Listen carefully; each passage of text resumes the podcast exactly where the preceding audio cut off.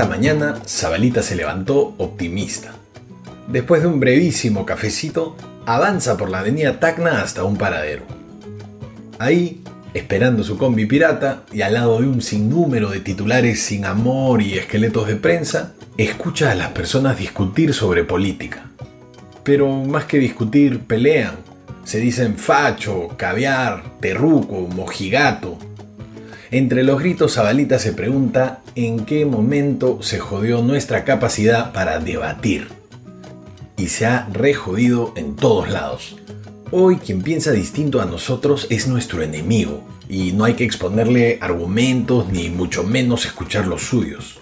Nada, aquí se trata de destruir al oponente. Mismo juicio donde destruyen la credibilidad del testigo. Evidencia, solo la que confirma mis creencias. Si no, es fallida. La encuesta no confirma mi opinión, entonces se vendieron. Ah, esta sí la confirma. Vamos a compartirla en todos los grupos de WhatsApp. Si la noticia le pega al que no me gusta, es periodismo de primer nivel. Pero claro, si maltrata a mi candidato, hasta English usamos. Fake news.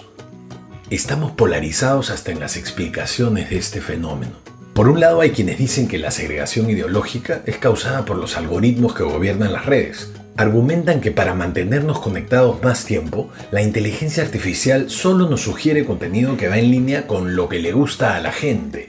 O sea, con posts parecidos a los que hemos respondido, páginas parecidas a las que hemos likeado y así sucesivamente. Esa es la famosa cámara de eco. Y ese ecoco no se queda solo en el aislamiento intelectual, sino que poco a poco se convierte en un ecorococo que nos termina radicalizando. Por el otro lado, hay quienes dicen que las redes sí brindan un punto de vista de lo que piensa el otro, que las personas sí buscan información y que cambian sus puntos de vista. Pero en este mundo de 140 caracteres donde un like hoy cotiza mucho más que una vacuna de cortesía, asoma una terrible realidad. Zabalita, preocupado, de pronto piensa que quizás no es culpa de los algoritmos. ¿Y si esto está pasando adentro de nuestra cabeza? Y puede ser, porque los seres humanos avanzamos por la vida como un celular viejo. Y como pensar cansa, estamos acostumbrados a tener atajos para ahorrar batería. Y eso nos vuelve mucho menos racionales de lo que creemos. Y nos hace presa fácil de nuestros prejuicios y nuestros sesgos. A eso hay que agregarle que cuando nos comprometemos públicamente en redes con un tema, es como si escogiéramos un caballo y enfrentamos bastante presión social y hasta disonancia cognitiva cuando queremos cambiar ese caballo. Quizás ahí se haya jodido todo, ahí donde nace ese sesgo de confirmación, que hace que sin importar qué información consumamos, solo consideremos aquella que se alinea con lo que ya creíamos. O quizás se jodió cuando en vez de escuchar, empezamos a esperar que el otro se calle para empezar a hablar.